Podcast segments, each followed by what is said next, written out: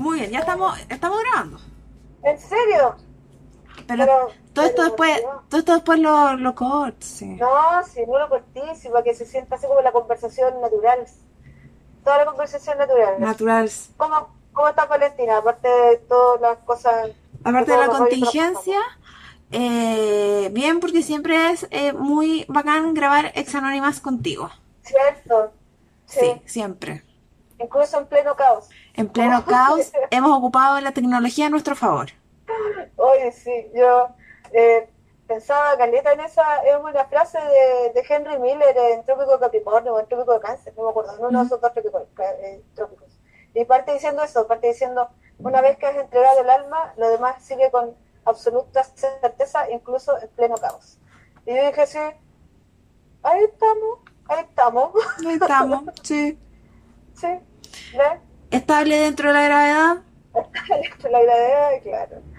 Eh, ahora, la única pifia es que nosotros en nuestro programa anterior eh, dijimos, ya vamos a leer este libro y la cosa, y yo no alcancé a comprarlo porque después me cuarentené.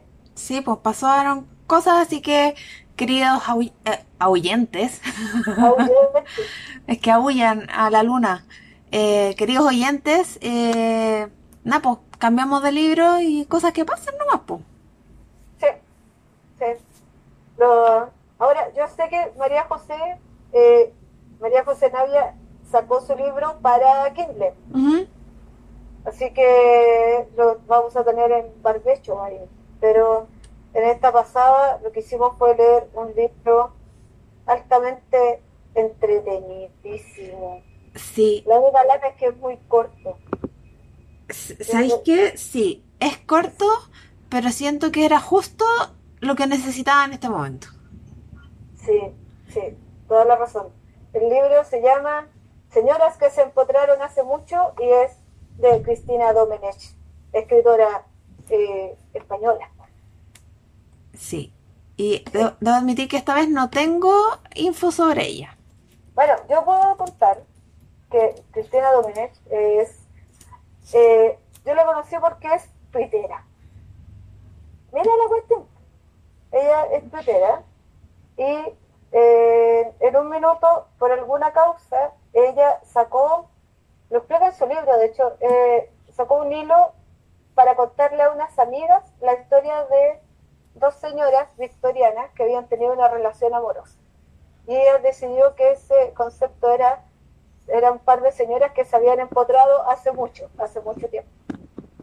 Eh, el hilo fue una, un, un tuitazo, ¿sí? tuvo como 1.840 mil millones de, de, de me gusta y toda la cosa, y ella empezó a hacer hilo de señoras que se empotraban hace mucho. Y finalmente se dio la oportunidad de que esos hilos se convirtieran en un texto, en un libro que fue editado el año pasado eh, y que nosotros lo pudimos conseguir para Kindle porque yo no lo he visto en físico acá en Chile. No, no está aquí en físico y lo vi, lo busqué en el querido Busca Libre y uff, esperemos a que llegue porque traerlo desde España salía como 25 lucas. Sí, y con, y con coronavirus. Y con coronavirus, claro. Como si no tuviésemos... Con un, un anexo de coronavirus. Sí, así que, eh, bueno, se dio eso, yo hacía caleta rato que quería leer el libro porque la verdad que yo soy súper fan de los hilos que hace ella, son muy graciosos siempre, pero además son, a uno le permiten como sacarse este rollo que uno tiene acerca de, de la cosa victoriana, porque uno tiene una idea como súper romántica de los victorianos, eh, sobre cómo como en, en esta primera lectura como de oh las señoritas y toda la cosa, en la segunda lectura del oh el ultrafeminismo y todo, ¿cachai? Ujú. Y, y resulta que aquí esta cuestión te saca así como pesado, Totalmente. sí. Porque Eh. además me parece que hay pocos libros que hablan sobre historias lésbicas, historias así como absoluta y completamente lésbicas. ¿no? Total. Historias así como no, esto no es un devaneo, no es algo que parece que es, no, es, No, es. historias de mujeres teniendo relaciones con mujeres, Sí. relaciones amorosas mujeres. Eso. Eh, es heavy porque aquí buscando un poco época victoriana puse en Google y me, me tira más o menos de 1830 a 1900. ¿Ya? Como un poco así. Y que igual calza un poco desfasado con, no sé, po, eh, Jane Austen. Que es una gran referente que uno tiene de la época victoriana y, y como de estas relaciones, que es muy de el, el eufemismo y la cosa. Y en este libro, ¡fua! ¡Sal de acá! ¡Qué eufemismo! Nada. Estas señoras se empotraron. No, pues si eran amiguitas, no, pues loco, no era, es obvio que no eran amiguitas. No eran amiguitas. Tenés toda la razón. ¿Por qué, ¿Por qué pensé eso todo el tiempo? Nada que ver. Y me encanta porque yo. me puse, como siempre, a anotar cosas y descubrí la- la- la- las bondades de notas en Kindle. Ah, sí, oh, oh, sí. Y bueno, aquí en el libro, para los que nos escuchan, va hablando de distintas mujeres, así como hace capítulos de distintas mujeres. Y en el capítulo de Anne Lister, eh, ella dice, la historia siempre es mucho menos heterosexual de lo que pensamos. Y Anne Lister nos dejó la mejor prueba. De, eso es para que después lo lean, pero efectivamente uno asume que la historia es súper heterosexual. Y no, po. El hombre es el que hace la historia. pues. Claro, po. Sí, pues.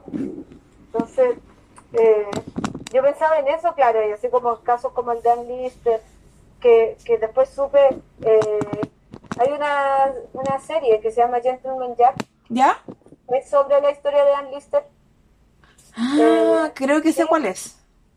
Sí, no, de hecho, cuando, cuando comenté que estaba leyendo este libro, una amiga me dijo, oye, pero ve Gentleman Jack, que, es como, que era como muy buena serie. Eh, y que de hecho es la, es la historia de Ann Lister con su con, con la última pareja que tiene, Con que es eh, Ann- la Ann algo, eh, estoy buscando, Walker que es la Ann Walker, sí, o Walker. sí. Esa es como la, la historia, ahí se centra la serie. Eh, y es bacán porque yo siento que, que Ann Lister como personaje literario es la zorra. Sí, es demasiado interesante, encontré yo. Sí. Eh, me gusta también, hay una historia, en la- bueno, ella, ella en Twitter cuando hace sus hilos, parte diciendo como, les voy a contar, les voy a contar a mis hijos míos, eh, cómo, eh, les voy a contar la historia de dos, de, de cómo dos señoras hicieron esto, ¿cachai? Sí. Y hay una que me da mucha risa que dice eh, de cómo dos señoras salvaron porque se regalaron una Biblia. Sí, ese es muy bueno. Y está aquí y, y es pa- Esto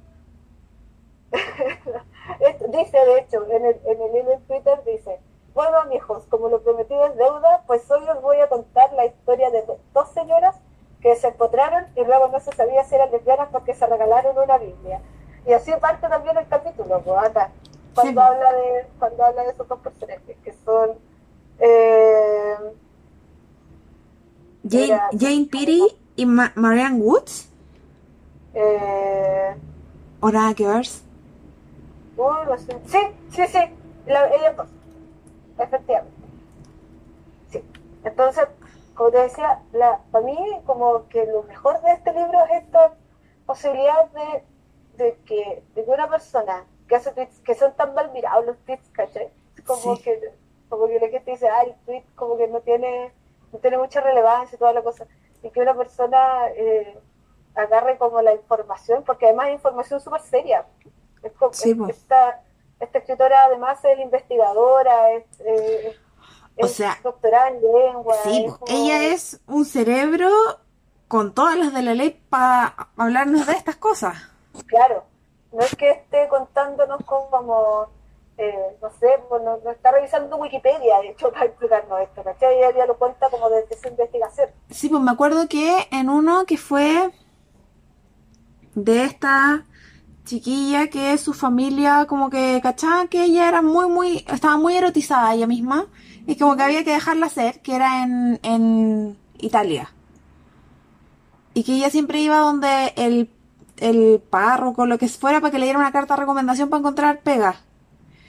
¿Ya? Entonces, la Cristina habla en el libro así como, bueno, pero no ocupamos la traducción que hizo fulano porque para estas cosas necesitamos ir al texto original. Y ahí ella leyendo la cuestión y diciendo, como que lo leía y tenía que dejarlo un minuto y decir así como, ay, calmémonos, calmémonos. ¿Qué está pasando? Porque claro, ella también deja súper eh, declarado que ella también es lesbiana. Entonces, para una mujer lesbiana siglo XXI, siglo XX, siglo XXI, que crecen sin ni un referente histórico, de pronto darse cuenta de que tenía ahí, levantáis una piedra y habían. Sí. Increíble. pues. Es que al final, o sea, yo creo que también este ejercicio, y habría que preguntarle a ella eventualmente, pero siento que este ejercicio también sirve como, aparte de lo que es la representación, como para entender que eh, la invisibilidad de las mujeres también pasa por toda su historia erótica. ¿Cachai? O sea, las, mujeres no, no existen en ese sentido, no somos en ese sentido. Y eh, y cuando aparece, cuando emerge, es como, ah, ¿qué es esto? Vamos a ponerle otro nombre, vamos a hacer como otra, otro rollo. A mí, de aquí lo que también me llamó la atención, porque ella lo comentó en otro rato, pero eh, lo que tenía que ver con esto de por qué durante el finales del siglo XIX es tan aceptada la amistad intensita. Intensita, sí. La amistad intensita entre mujeres. Y a principios del siglo XX empieza a ser como súper satanizada finalmente. Sí y lo que explica es que es como la ciencia, como las ganas de entenderlo todo, de comprenderlo todo. Y esto que son mujeres enamoradas de otras mujeres es una cosa tan eh, incomprensible que hay que ponerle nombre. Y hay que mm. ponerle un nombre además que como que que, que eh, como se dice, hay que ponerle coto, hay que enrejarlo de alguna forma como para poder mirarlo. Y ahí surgen como las histerias, ¿cachai? Y, eh, no sé, pues, problemas, así como que declaran que son problemas psiquiátricos los que tienen las mujeres, que se enamoran de otras mujeres. Sí, ¿sabéis qué? Yo, además de este libro, me leí eh, Mujeres y Poder de Mary Bird, que es un ah, manifiesto, y hay cosas que, como que la lectura de los dos libros van, como que suman mucho, porque en el de Mary Bird te expresa que desde la Grecia y la Roma antigua está este tema de silenciar a la mujer. Y que la mujer solo podía hablar en público si era para eh, defender sus bienes, defender a otra mujer y había una tercera, pero todo en este tema como de Dice, esta mudez no es solo un reflejo de la privación general de poder de las mujeres en el mundo clásico, donde, entre otras cosas, no tenían derecho al voto y su independencia legal y económica era limitada. En la antigüedad, las mujeres no solían elevar su voz en la esfera política, donde no tenían participación alguna. Pero aquí estamos ante una exclusión de las mujeres del discurso público mucho más activa y malintencionada, con un impacto mucho mayor del, del que reconocemos en nuestras propias tradiciones, convenciones y supuestas acerca de la voz de las mujeres. O sea, oh. desde Grecia y Roma antigua, ahí. Sí, la, pregunta que nos hemos terminado haciendo después de todas estas lecturas, yo creo que llegan donde mismo. Y es como, ¿qué, qué, cosa había que esconder? ¿Cachai? ¿De qué nos tenían que convencer? Sí. ¿Cachai? como hay que convencernos de que no somos tan bacanes. No, y como que hay que convencernos que para alzar la voz o hacer lo que hicieron todas estas señoras, eh, había que ser hombre. Además, sí. Además. Sí. Entonces, sí, tengo como esa sensación, poquito. Eh, ¿Qué más? Bueno, yo, yo la verdad es que ha sido súper difícil para mí leer otra cosa. Primero porque eso de que el teletrabajo te da más tiempo es falso, falso, falso, falso, falso. Esa cuestión no existe, esa cuestión es mentira. y, claro, así como que yo dije, ya me voy a tener con eso y toda la cosa. Todavía estoy en, eh, en revisión del género en disputa, pero han sido días rudos. Han sido días rudos y la lectura de cosas feministas que nos exacerban las pasiones no hace que los días sean menos rudos, No, sino que apagan, apagan el incendio con benzina. Oye, eh, a propósito del libro que leímos, entonces, eh, hay una cosa que yo creo que igual es, punto interesante. Eh,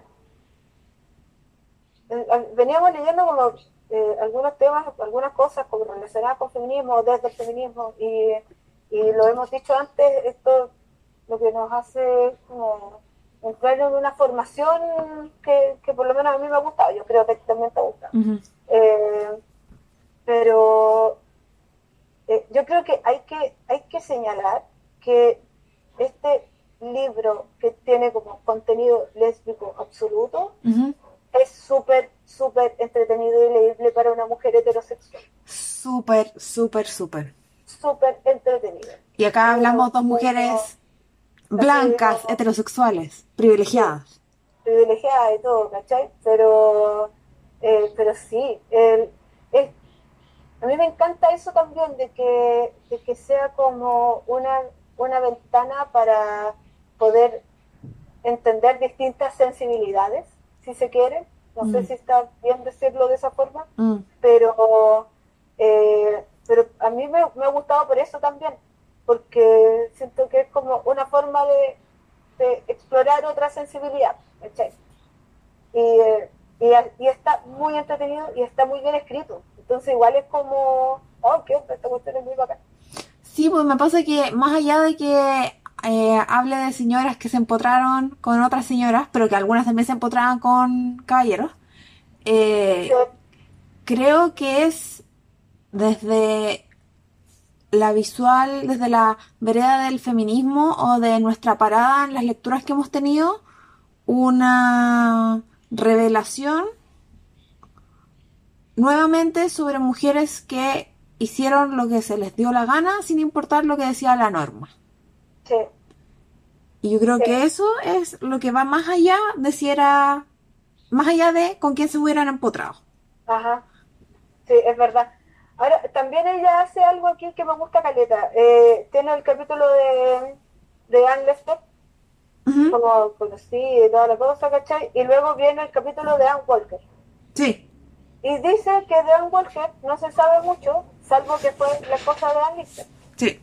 ¿cachai? Pero eh, lo que hace aquí es hacer como la salvedad y dice, eh, no puede ser que una mujer que tomó las mismas riendas, que tomó los mismos riesgos, ¿cachai? que se enfrentó de la misma manera a la sociedad que Anne Lister, eh, quede relegada en la historia como la esposa de Anne Lister. Ujú. Porque al final terminamos haciendo lo mismo, ¿cachai? Claro, la Terminamos esposa de. La señora de, Ujú. y le quitamos el valor intrínseco que tiene ella. Entonces, hace un capítulo que es muy cortito porque dice que tienen muy, existen muy pocos datos de ella. Sí, Eh, y, pero de todas formas es como termina diciendo eh, termina diciendo Ann Walker existió y tuvo voz propia aunque lo único que quede hoy sean ecos de la mujer que fue. Adoraba a los niños siempre ganaba jugando al backgammon escribió una carta hablando de lo emocionante que había sido ba- bajar a una mina durante uno de sus viajes con Nan y salir con la cara completamente cubierta de polvo negro se echó a reír cuando en su única habitación, que pudier- que la única habitación que pudieron encontrar en Suiza, descubrieron que el techo era tan bajo que tumbadas en la cama podían tocarlo con las manos. Ann Lister se casó con una mujer en 1834 y hoy le damos las gracias, las gracias por su enorme valentía. Que no se nos olvide que Ann Walker también lo hizo. sí. ¿Cachai? Y, esa cuestión también me gusta porque siento que a la larga es una reivindicación. Es reivindicar también, es decir, no, no podemos permitir que la historia sea eh, igual de complaciente como ha sido la historia escrita por hombres. Sí, totalmente. Total, totalmente. Em, me gusta Caleta cuando habla de la historia de Jane Peary y Marianne Woods, las señoras que se regalaron la Biblia, que eh, vamos, vamos a darle contexto, ellas eran profesoras y, eh, abrieron una escuela para señoritas de bien. Mm, y eh, se fueron a juicio porque eh, una de las señoritas le dijo a la abuela que estas dos mujeres están empotrándose, básicamente. Y en el juicio, básicamente, eh, en esa época, si es que se, como que se confirmaba que eran eh, amigas intensitas, pasaba piola. Y no iba a haber ni un problema, no iban a ser como, em, ¿cómo se dice? Em, No, pero la amiga era muy virtuosa, además. Claro, porque- esto de ser amiga intensa era una virtud. una virtud porque, y, y aquí voy, porque la creencia popular era que las señoras no tenían deseo sexual, así que daba igual lo que hicieran dos señoras juntas y sin supervisión, porque, según los médicos decimonónicos, por mucho que se frotaran, no iba a salir fuego. ¿Noten la gracia de esa, ese párrafo? Entonces, estos, estos médicos juraban que, nada, pues, mucho amor y, y deseo, pero como eran dos señoras, no iban a, no, no iba a haber consumación, por lo tanto había una virtud muy importante de mantener su, su, eh, su virginidad. De hecho, eran su. er- eran. eran vírgenes, pues. Si no hay un bebé por medio, eran vírgenes, ¿cachai? Sí. Muy. Sí. Sí, y había eh, la que. La de Italia que yo decía antes, que efectivamente fue. Cuando muere, fue enterrada como virgen y comprobado, y, Sí. y eso también fue muy. eh, eh, es muy entretenido como lo expone. La cuestión de ella. Pero bueno, ellas se regalaron una Biblia. Claro. Y con palabras muy de profundo, profundo afecto. Claro. Y ahí se comprobó que no, que no guardaban, que ellas no guardaban ningún tipo de delito. Que eran muy virtuosas. Eran muy virtuosas. Sí, fantástico igual. Sí, eh, qué mejor venganza, digámoslo. digámoslo. Y Sí. mm, ¿cuál fue, cuál ha sido, eh, tú ya te lo leíste entero, yo voy a la mitad, pero cuál fue la, la, la que más te gustó, la historia que más te gustó? Eh, yo creo que eh, la de Colette, de hecho me dieron ganas de leer a Colette, yo no la he leído nunca. ¿Ya? Eh, todas las historias, es que hay como varias que son como del 1800 y, y, y bacán con ellas, Ujú. pero todas las historias que vienen sobre el siglo XX las encuentro bacanes, porque además es de gente que estuvo acá al lado, Sí, que, pues. Que murió el 60 y tanto, por ejemplo, ¿cachai? Eh, entonces, eh, claro, la de Colette, la de, la de Natalie Clifford Barney, también, que parte diciendo, eh, bueno, que dice que es como, que vivió 95 años y estuvo hasta el fin de sus días generando movidas. Eh, y se compró una casa en Lesbos para intentar fundar una escuela para mujeres poetas lesbianas en honor a Sam Ujú. a ese nivel que estamos operando.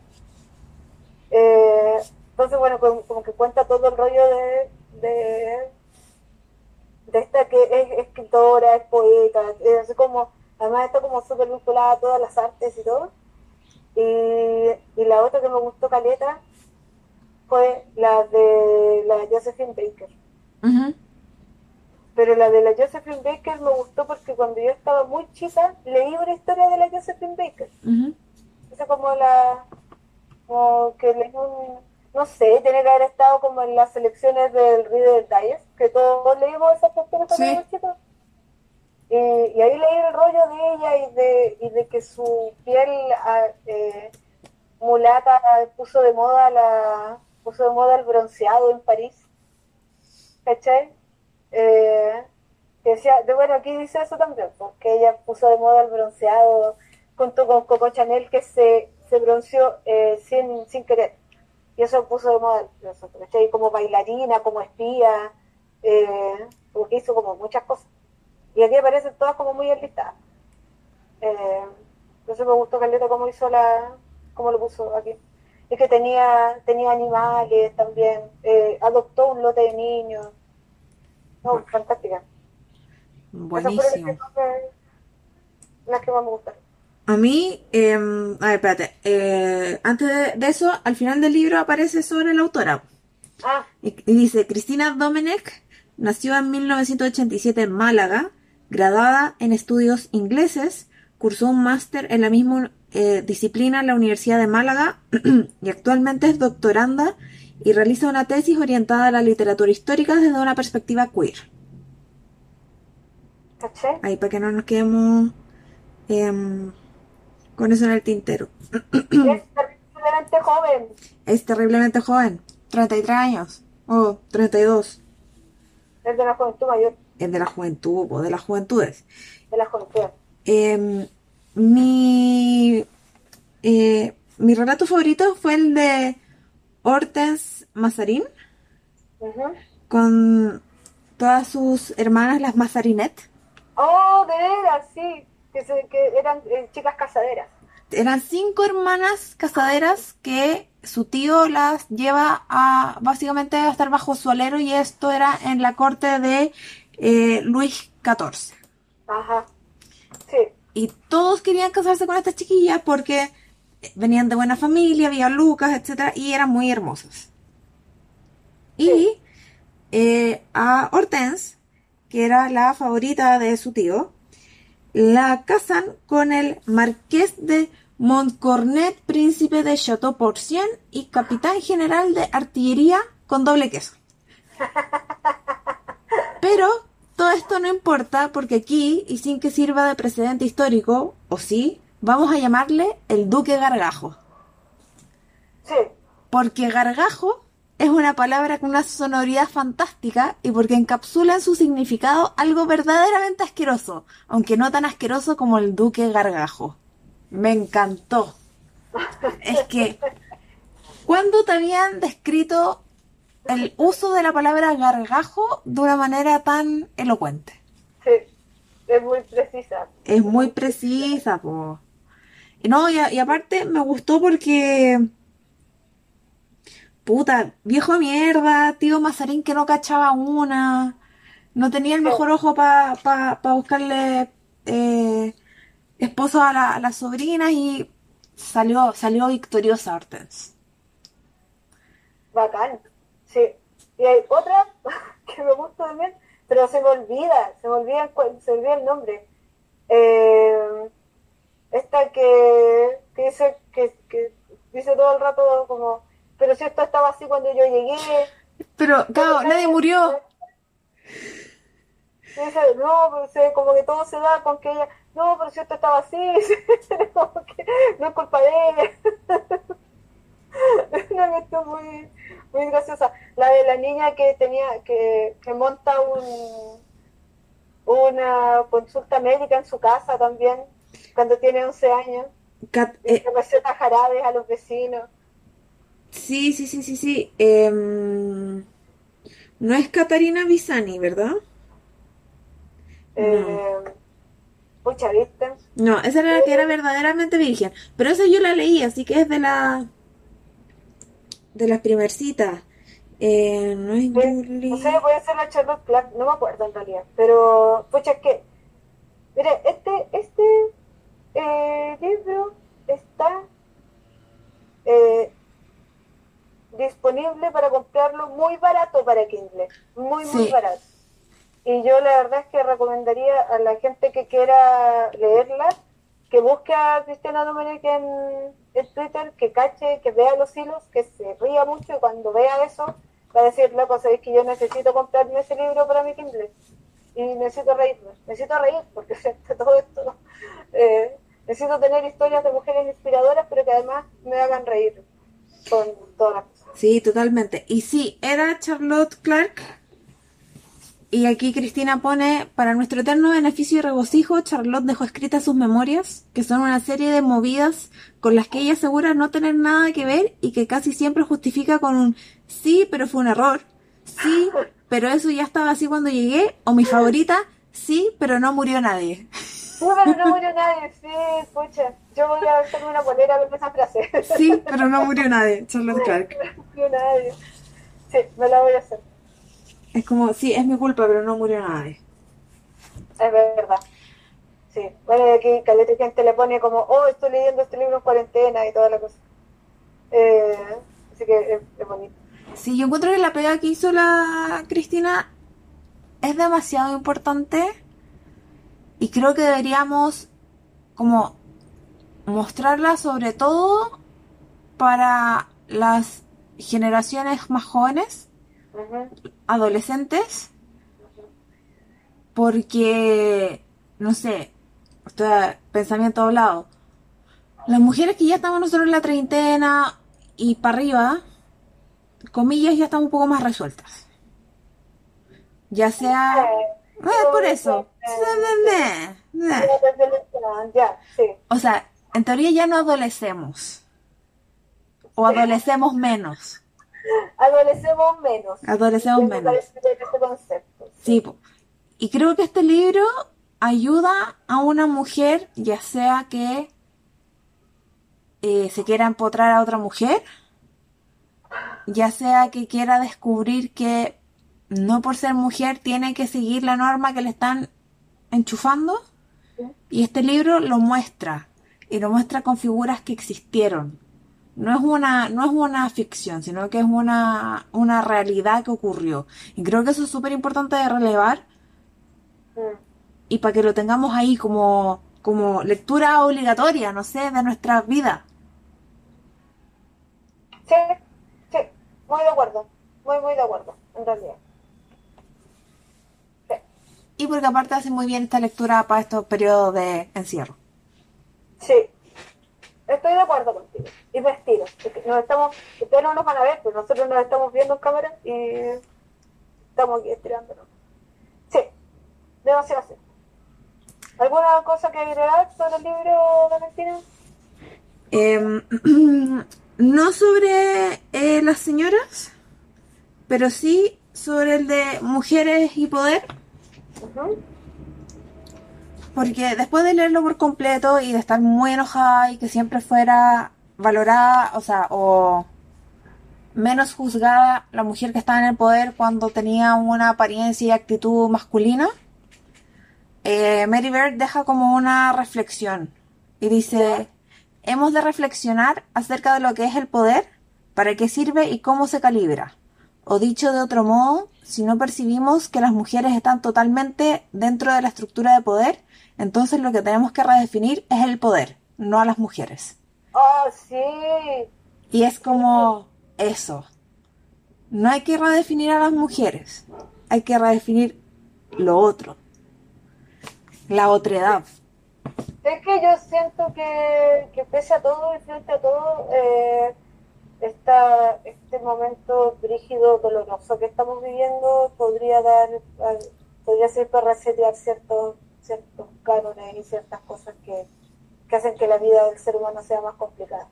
Eh, no lo estoy, no, yo lo he dicho en caleta lugares, no, no tengo, tengo cero parada New Age con esto. Mm, ¿ya? Sí, cero. Yo no creo así como en el rollo de que esto va a surgir a la nueva humanidad. No, no, no, no. no. Me interesan ciertos cambios en el sistema que creo que podrían darse y no desconozco que esta cuestión está siendo horrorosamente dolorosa para todos, porque es doloroso, es doloroso. Pero, pero sí, a mí me parece que, que incluso esa redefinición de poder, eh, esa redefinición de poder puede actuar frente a las cosas que nos están pasando ahora también. Así que tengo esperanza. Sí, totalmente. Este, este periodo yo creo que dejó en claro que el sistema en el que hemos estado viviendo ya no da más. Y más que pretender que el ser humano evolucione en un año o en diez, creo que tenemos que pretender que los sistemas evolucionen y se modifiquen y con eso podamos obtener, no sé, un equilibrio, un algo. Un sistema que esté al servicio del ser humano, Claro, no al revés. sí, Yo creo eso. Y sigo sosteniendo que todas las luchas que se dan cuando quieres mejorar el cuando quieres mejorar el mundo en el que vives son luchas feministas, sin ninguna duda. y concuerdo totalmente con eso. Así que bacán, bacán para mí. Qué bonito hacer esto día, como sea. Sí, es bacán poder, poder seguir haciendo estas cosas. sí, sí. Bien, vamos a leer para el próximo mes. Vamos a leer para el próximo mes. Redoble de tambores. Nos vamos a un clásico. De la era victoriana. No, no sé si es victoriano, pero. No, es victoriano. Yo la otra vez dije, ¿es victoriano? No, por lo que no es victoriano. Yo juraba que sí. Y todo es falso. Pero lo voy a decir cuando leamos, cuando hagamos el próximo capítulo. Porque leí en algún lugar que no era victoriano y dije, sí que. Eso, Vamos sí. a leer Jane eh, que tiene una amistad intensita. Uh, yo no sé nada porque nunca la he leído y nunca la he visto en ninguna película, así que. Y es rígido como el- esa amistad intensita en las películas es como que no existe. No existe, esa cuestión es borrada, ¿cachai? Y tiene una cantidad de amistades intensitas que te las encargo. Entonces, eh, nos viene como de perillas.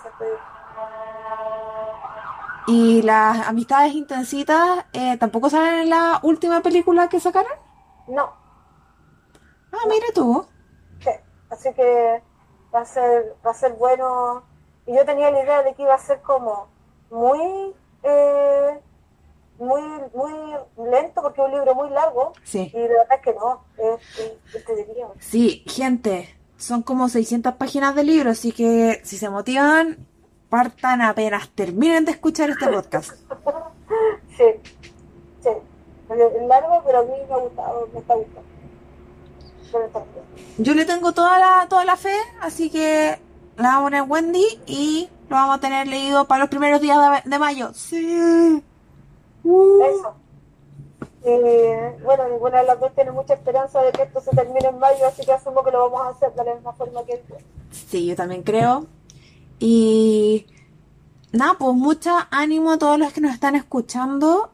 Eh, se vienen tiempos áridos, eh, rudos, de puede que llegue incluso la desesperanza, pero tengan fe, tengan fe, tengan fe de, de la persona que tienen al lado, de las personas con las que comparten, aunque no estén haciendo de manera física, pero que cualquier sacrificio que estamos haciendo es por el bien de todos. Sí, sí, eso.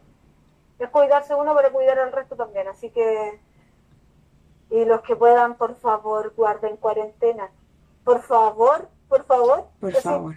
Porque hay caleta de gente que no puede, caleta de gente, mucha la gente que no puede hacerlo. Entonces, eh, no, aportemos con eso, por último. Digo que no aportan nada. ¿Por qué no aporta haciendo cuarentena? po? Sí. Señora, señor, está bien. Dama. Si puede, hágalo. Sí. Bueno, Alepín, como siempre ha sido un gusto. Sí, para la próxima voy a procurar tener queque de algo aquí. Yo estoy como gusto a comer quequitos. Y hoy día no tuve nada. Yo, yo tampoco me hice nada, ni un vestible, pero no importa. Sí, para la próxima. Vamos a estar más preparadas para la próxima. Sí, sí, pues. Bueno, cuídense, cuídense, por favor. Cuídense y nos escuchamos en el próximo capítulo. Adiós.